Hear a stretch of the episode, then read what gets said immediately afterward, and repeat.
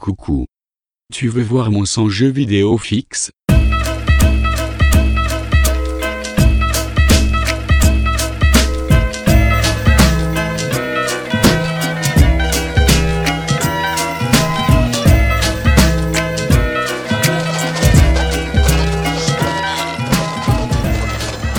Dieu. Maintenant, écoutez-moi très attentivement.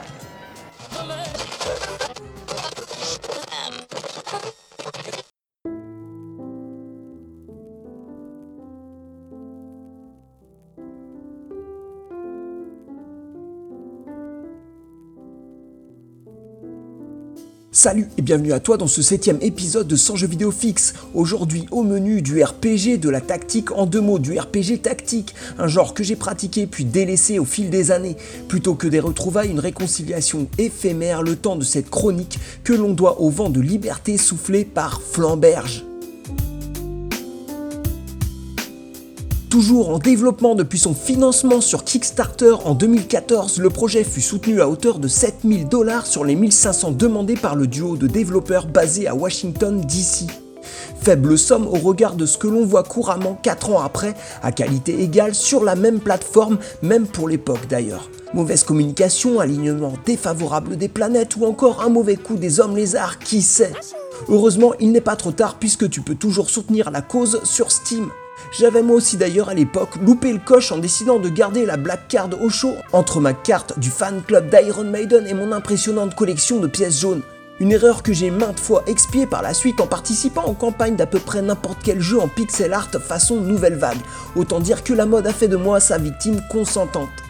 Bref, depuis et de fait, me voici Che Guevara du jeu indé, de l'activisme selon moi, de la toxicomanie selon ma tendre épouse. Celle-là même qui est encore aujourd'hui souvent obligée de me menoter sans fétichisme aucun au radiateur pendant mes crises de manque, lorsqu'en l'espace d'un mois je n'ai pu financer 3-4 projets, plus prometteurs 3 fois sur 4 sur une page web que dans la rude réalité. Celle-là même où l'on se doit de payer ses factures et acheter des trucs pour nourrir avant minuit notre démoniaque progéniture plutôt que des putains de jeux en pixel art plus sexy que Monica Bellucci un soir d'été à ses 30 printemps. Oh Elle te plaît. Non, non. Elle te plaît pas? Elle te plaît ou elle te plaît pas? Si, si, si, elle. Ok, j'abuse peut-être un peu, mais n'empêche que pour Flambert, j'avais raison. J'aurais dû écouter la petite voix fluette de Satan. Remarque, c'est elle qui m'avait également conseillé à la même période d'investir dans un certain Witchmarsh. Foutue arlésienne dont on attend encore la livraison ne serait-ce que d'une quelconque alpha. En 4 ans de développement, ça serait sympa les gars d'y penser lorsque l'on a levé 100 000 balles.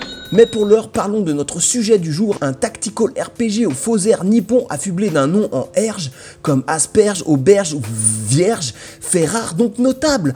Flamberge donc, mot français désignant un type de lame d'épée au fil ondulé pour, je l'imagine, un résultat parfaitement dégueulasse à l'utilisation.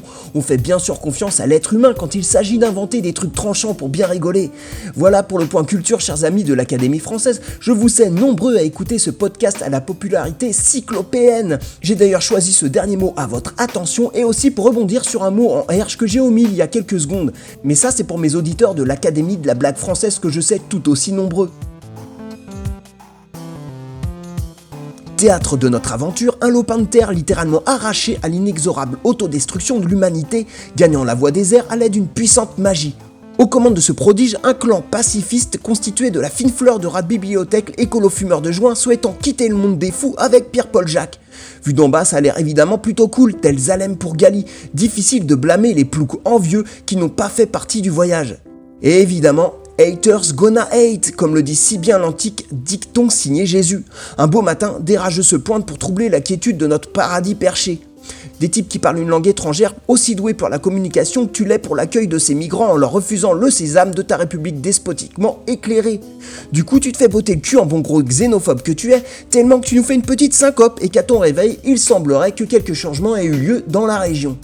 Toi, la demi-portion au duvet naissant, te voilà résistant bientôt à la tête d'une bande de Goonies aux aptitudes complémentaires. Les trois premières missions disponibles iToo dans la démo gratuite du jeu vont inculquer les bases du gameplay. Un tutoriel illustrant parfaitement l'essence, je dirais même plus l'intérêt et la particularité de Flamberge, son système de combat. En bref résumé, non sans rappeler un Door Kickers par exemple, lors de la première phase de combat, l'action en pause, tu établis ton plan de bataille.